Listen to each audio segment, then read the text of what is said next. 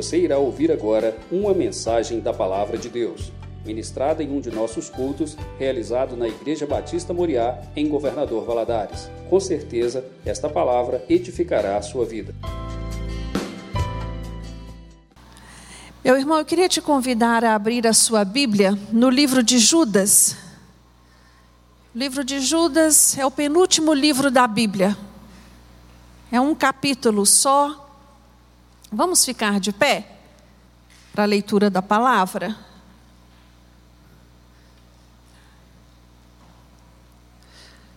Judas, a partir do versículo 1. A partir do versículo 3, desculpa nos fala assim: Amados, enquanto eu empregava toda diligência para vos escrever acerca da salvação que nos é comum, senti a necessidade de escrever, exortando-vos a batalhar diligentemente pela fé que de uma vez por todas foi entregue aos santos. Pois certos homens se infiltraram descaradamente, os quais desde há muito, há muito estavam destinados para este juízo. Homens ímpios que convertem em dissolução a graça de nosso Deus e negam o nosso único soberano e Senhor Jesus Cristo. Quero lembrar-vos, se bem que já estáis cientes de tudo isso, que o Senhor, tendo salvo um povo, tirando-o da terra do Egito, destruiu depois os que não creram. E aos anjos que não guardaram o seu principado, mas deixaram a sua própria habitação, eles os têm, os têm reservado em prisões eternas na escuridão, para o juízo do grande dia. Assim também Sodoma e Gomorra e as cidades circunvizinhas entregam-se à prostituição e a práticas sexuais antinaturais e foram postas como exemplo, sofrendo a pena do fogo eterno. Contudo, semelhantemente também, estes falsos mestres, sonhando, contaminam a sua carne, rejeitam toda autoridade e blasfemam das, dignidade, das dignidades. Versículo 11. Ai deles! Entraram pelo caminho de Caim, movidos pela ganância, foram levados pelo erro de Balaão, pereceram na revolta de Coré. Estes são manchas em vossas festas de amor, banqueteiam-se convosco sem nenhum recato, pastores que se apacentam a si mesmos, são nuvens sem água, levadas pelos ventos, árvores sem fruto em pleno outono e desraigadas, duplamente mortas. São ondas furiosas do mar, espumando as suas próprias sujidades, estrelas errantes para as quais tem sido eternamente reservada a escuridão das trevas. Concernente a estes, profetizou Enoque, o sétimo depois de Adão: Vede, o Senhor vem com os milhares de seus santos para fazer juízo contra todos e para fazer convictos todos os ímpios acerca de todas as obras ímpias que impiamente praticaram e de todas as duras palavras que ímpios pecadores contra eles proferiram. Estes são murmuradores, queixosos, andando segundo seus desejos impuros, cuja boca diz coisas muito arrogantes, bajulando as pessoas por motivos interesseiros. Feche os seus olhos, mantenha a sua Bíblia aberta. Nós vamos estudar um pouquinho sobre esse livro de Judas. Ele é pequenininho, então vai ser uma coisa rápida e direta. Te louvamos, Deus, e te damos graças, meu Deus, por estarmos na tua presença, por estarmos reunidos na tua casa.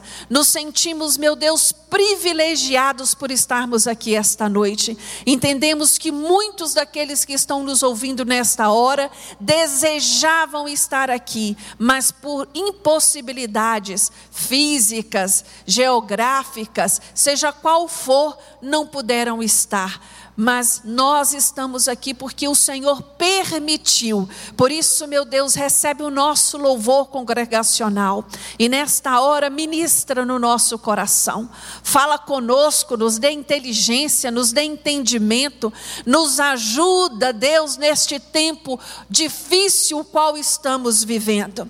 Ah, Deus, Judas escreveu para uma época específica da igreja, mas está falando diretamente a nós nos dias de hoje. A mesma armadilha, a mesma investida de Satanás na igreja da, daquela época, na igreja primitiva, acontece nos dias de hoje. Nos ajuda, meu Deus, a sermos crentes atentos à tua palavra, no nome de Jesus oramos. Amém. Irmãos, pode se assentar. Hoje eu, eu trouxe esse estudo porque Coincidentemente, ontem eu recebi dois vídeos assustadores falando sobre essa estratégia de como se algo fosse algo novo. A pessoa falava como se estivesse descobrindo o Brasil. Sabe como? E isso acontece desde a igreja primitiva. A igreja, quando ela foi fundada, Satanás levantou a perseguição.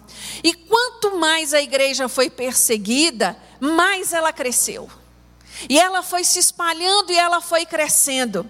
E ele percebeu que aquela estratégia não estava funcionando. E aí que ele faz? Ele levanta falsos mestres dentro da igreja. Para quê?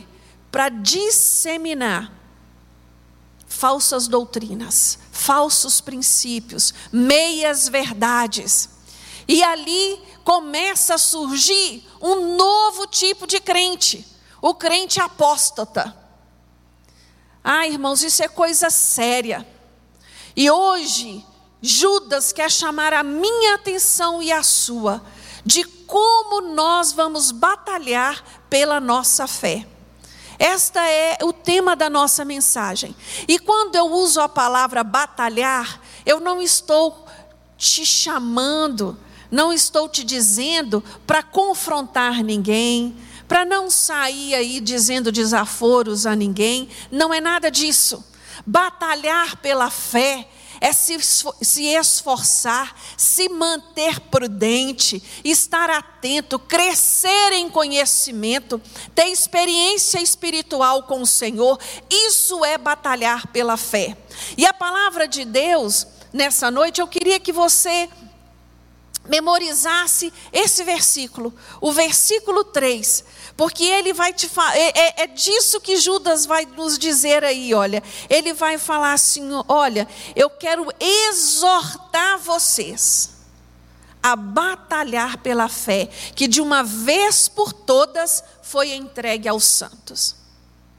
A fé que nos foi entregue não tem nada mais para ser agregado a ela. Não tem nenhuma revelação especial para ser trazida a ela. Tudo que tinha para ser dito para nossa salvação está registrado aqui na Bíblia. Qualquer pessoa, a própria palavra vai nos dizer isso. Se um anjo descer do céu anunciando um novo evangelho, é mentira. O que está registrado aqui está registrado para minha e a sua salvação. Mas como eu vou batalhar pela fé se eu não tiver conhecimento? Se eu não tiver experiência com o Senhor. E é interessante porque Paulo, lá em 2 Timóteo, capítulo 4, versículo 7, ele vai nos dizer assim: Combati o bom combate, acabei a carreira e guardei a fé. Guardei a fé. Em 1 Timóteo, capítulo 4, versículo 7, parte B, ele vai dizer assim a nós: Exercita-te a ti mesmo em piedade. E eu gosto muito porque se você observar, Paulo, ele faz uma analogia da carreira da fé com a carreira de um atleta.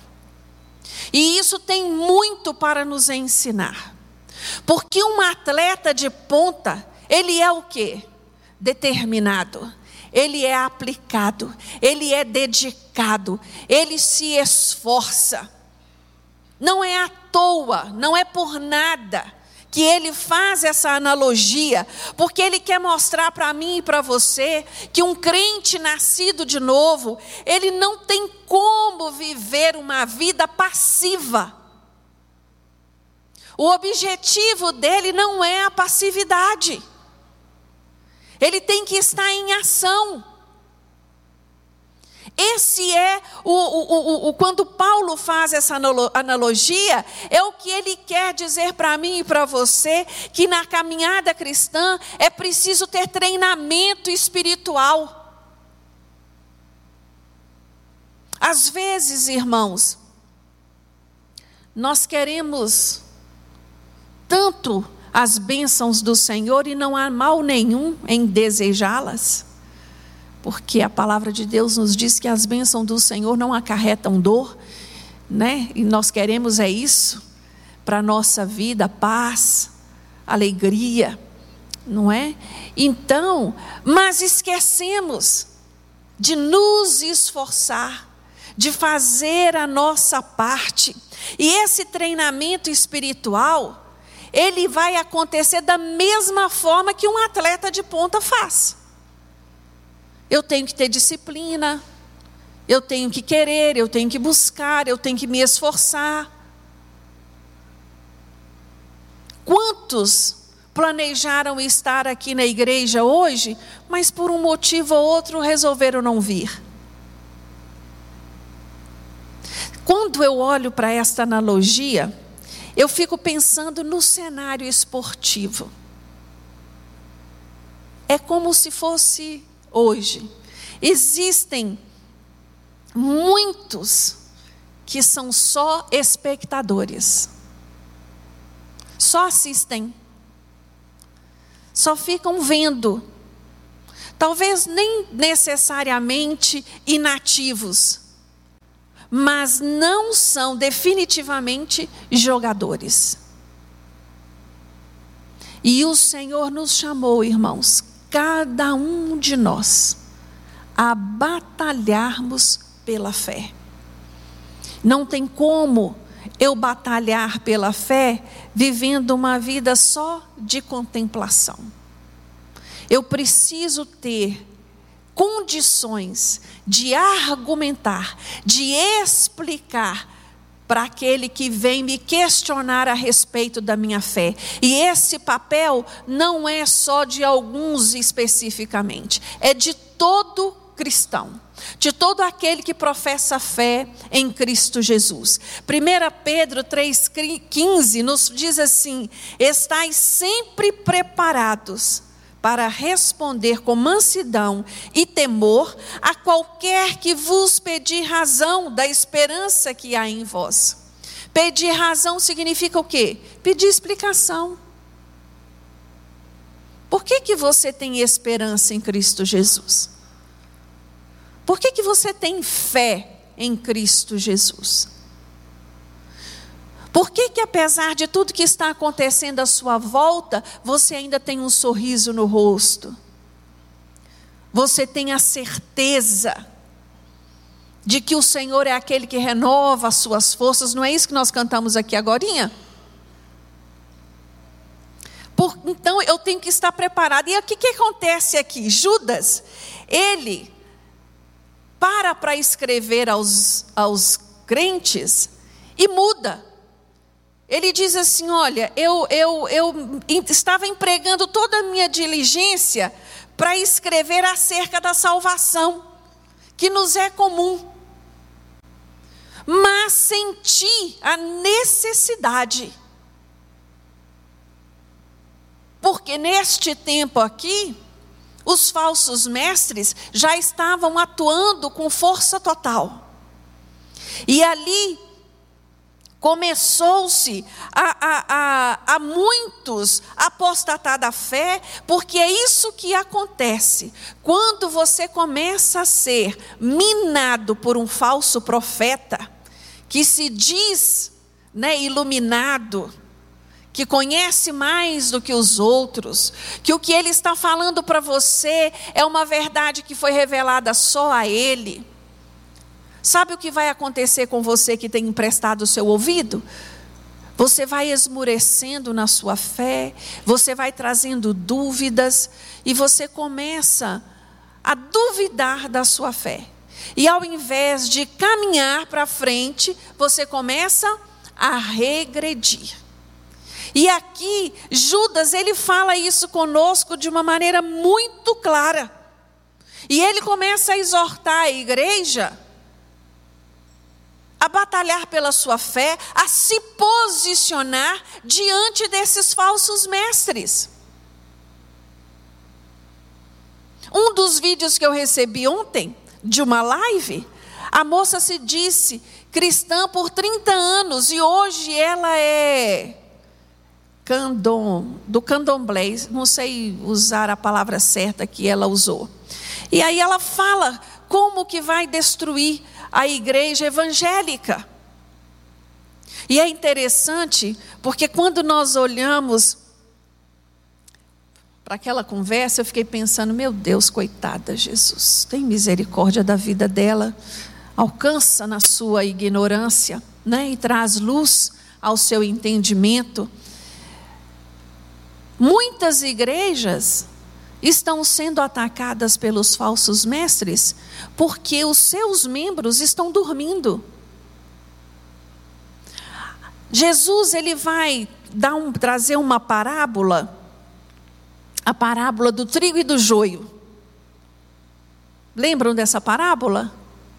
Aonde ele vai dizer que o homem semeou a boa semente, ele semeou, semeou o trigo em boa terra, mas ele dormiu. E na hora que ele dormiu, o inimigo veio e semeou o joio. O que Jesus estava tentando dizer aos seus apóstolos naquele momento, aos seus discípulos? Muito cuidado, preste bastante atenção.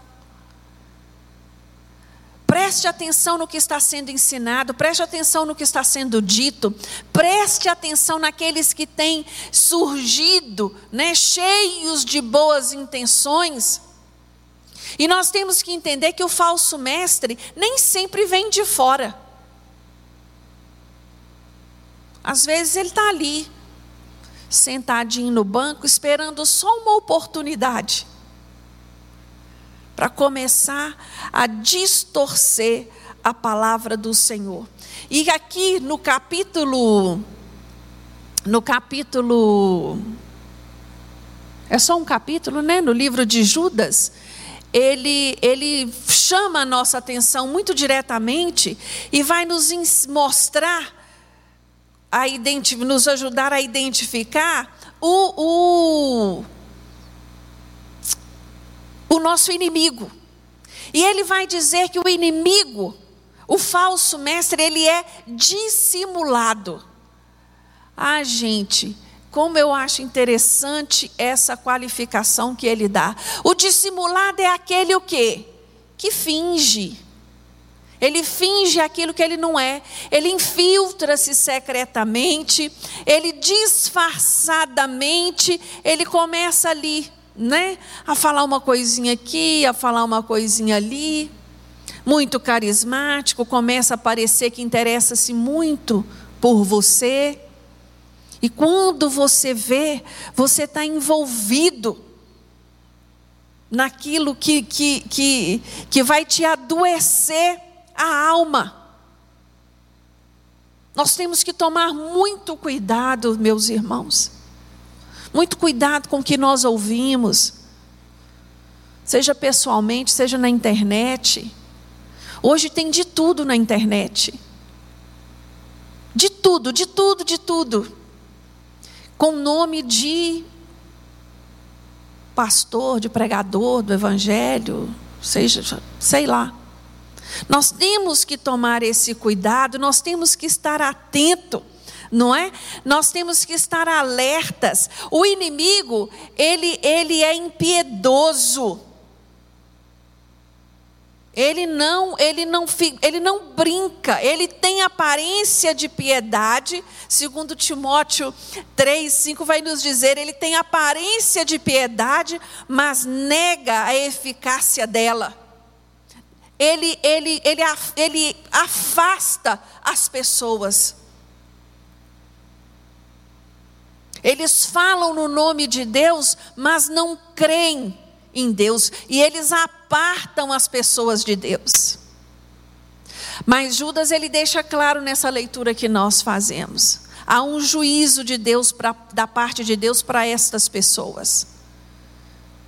E sabe o que, que eu acho lindo? Que Deus não deixa os seus enganados. Ele traz a luz. Ele traz a luz. Quando a gente menos espera, olha a coisa aí vindo à tona, não é? Eles são inimigos da graça. E isso é coisa muito séria. O que é o inimigo da graça? Um, uma dos, das pregações dos falsos mestres daquela, da igreja primitiva era de que, para ser salvo, eles precisavam passar pela circuncisão, os gentios. Eles estavam trazendo uma, um peso, uma carga que em nenhum momento o Evangelho abordava, que em nenhum momento Jesus disse que seria. A palavra de Deus ela é clara. Aquele que confessar Jesus como Senhor e Salvador da sua vida, e crer de todo o seu coração, será salvo. Lá fala que eu preciso passar, que homem precisa se passar pela circuncisão? Não. Então, eles vinham trazendo um peso a mais, criando um sistema doutrinário distante daquilo que havia sido pregado e ensinado. E até hoje é assim, meus irmãos. O falso mestre, ele sempre vai distorcer os princípios da Bíblia. E aqui ele, Judas vai compará-los, né? A, a, a, ele vai fazer uma descrição desses falsos mestres, olhando para trás, para exemplos da Bíblia. Ele vai citar Caim, ele cita Balaão e ele cita Corá. Caim se rebelou contra Deus. Ele não aceitou, ele queria agradar a Deus sem fé. Balaão, a sua ambição falou mais alto, o seu amor ao dinheiro falou mais alto do que o amor dele por Deus e pelo povo de Israel. Ele fez o povo de Israel pecar por sua ambição. E Coré, algumas versões falam Corá, ele e todos os seus seguidores que se rebelaram contra a autoridade de Moisés foram engolidos pela terra. Todos esses três a quem ele vai usar aqui, ele, eles, eles pagaram com a própria vida. Além de dizer usar estes homens, ele usa um, um, um, um ele faz uma comparação natural. Ele vai dizer que esses homens são nuvens sem água, que qualquer vento leva para um lado, leva para o outro.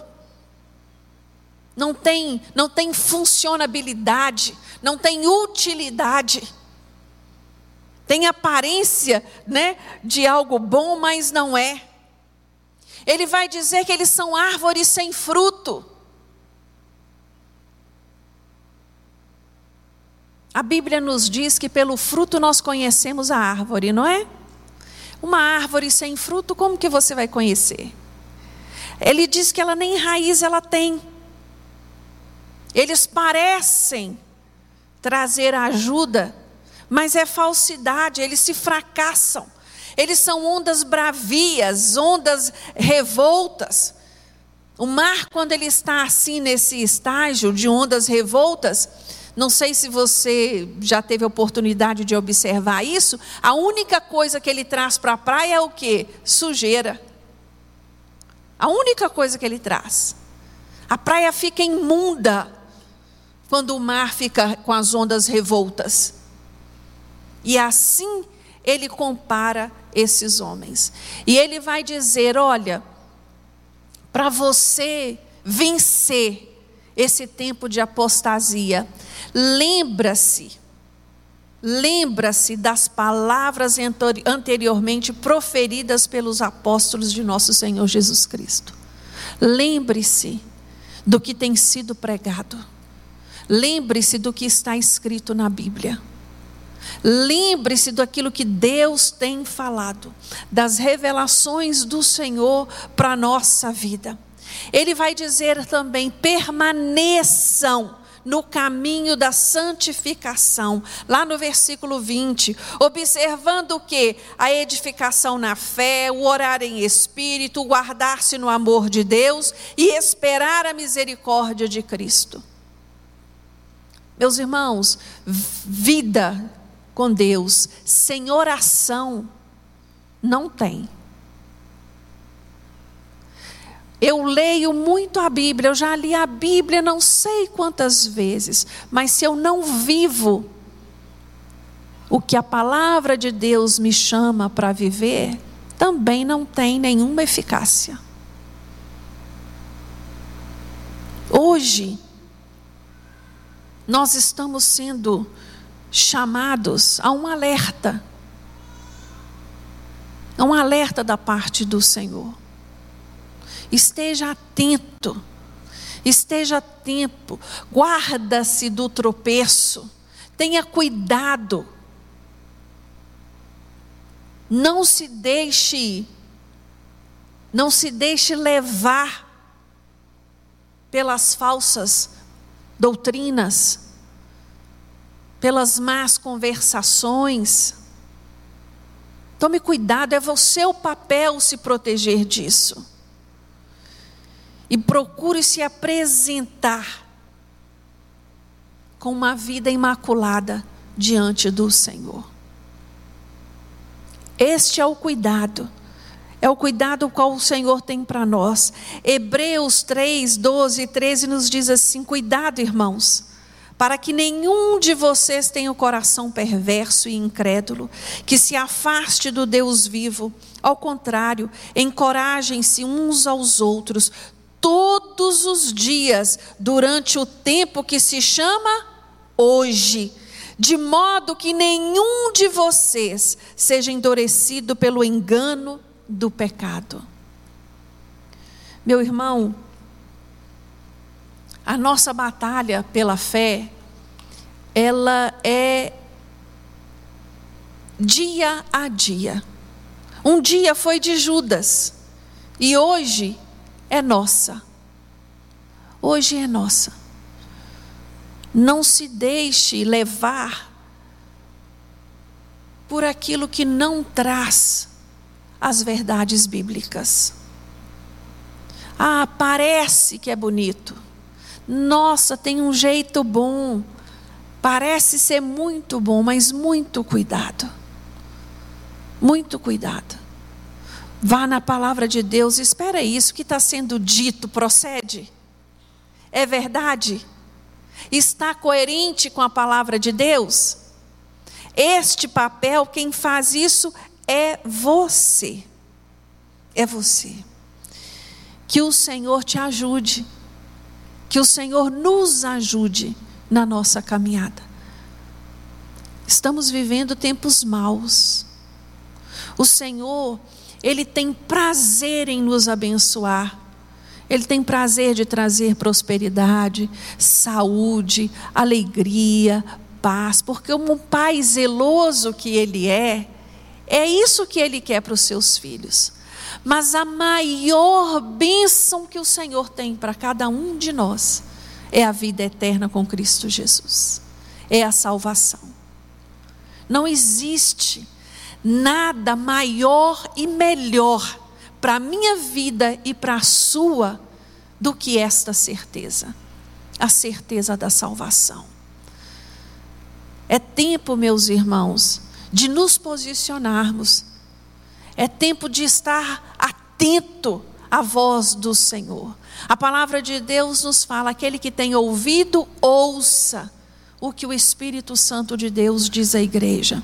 Meus irmãos, eu não sei se você é frequentador assíduo dos cultos, você que está nos ouvindo, se você está sempre ouvindo as palavras, mas se você fizer uma retrospectiva dos últimos meses, o Espírito Santo de Deus tem trazido um alerta para a igreja. Jesus está às portas. Não se deixe enganar. Não pense que esse discurso é um discurso sensacionalista. Não é.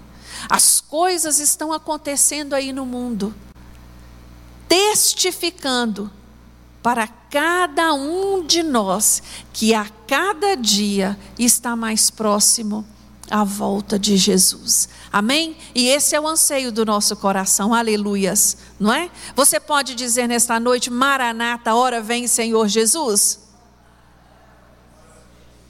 Aleluias. Vamos ficar de pé? Vamos orar, agradecer a Deus por esta palavra, essa palavra de despertamento essa palavra de encorajamento para a sua vida espiritual. Meu Deus, muito obrigado, Senhor, pela tua palavra ministrada. Meu Deus, como esta palavra falou ao meu coração e eu espero que tenha alcançado o coração dos meus irmãos esta noite, meu Deus.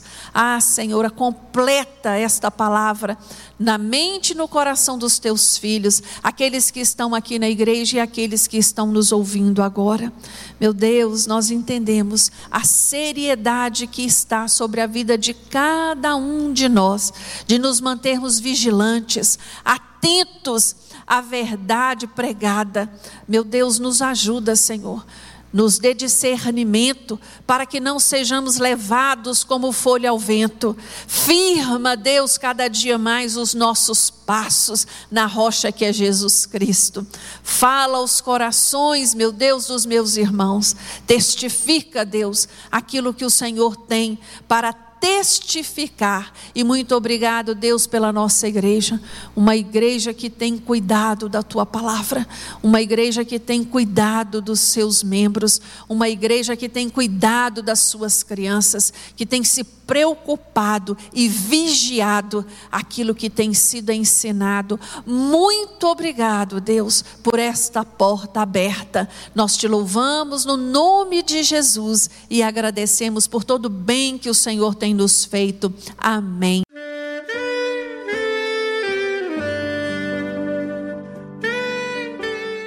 Querido amigo, Deus se interessa por você. Ele conhece as circunstâncias atuais da sua vida não hesite em buscá-lo. Em Jeremias 33, versículo 3, ele nos diz: Clama a mim e responder-te-ei, e anunciar-te-ei coisas grandes e ocultas que não sabes. Esperamos que a mensagem ouvida tenha falado ao seu coração e que você e sua família sejam abençoados pelo Senhor Jesus.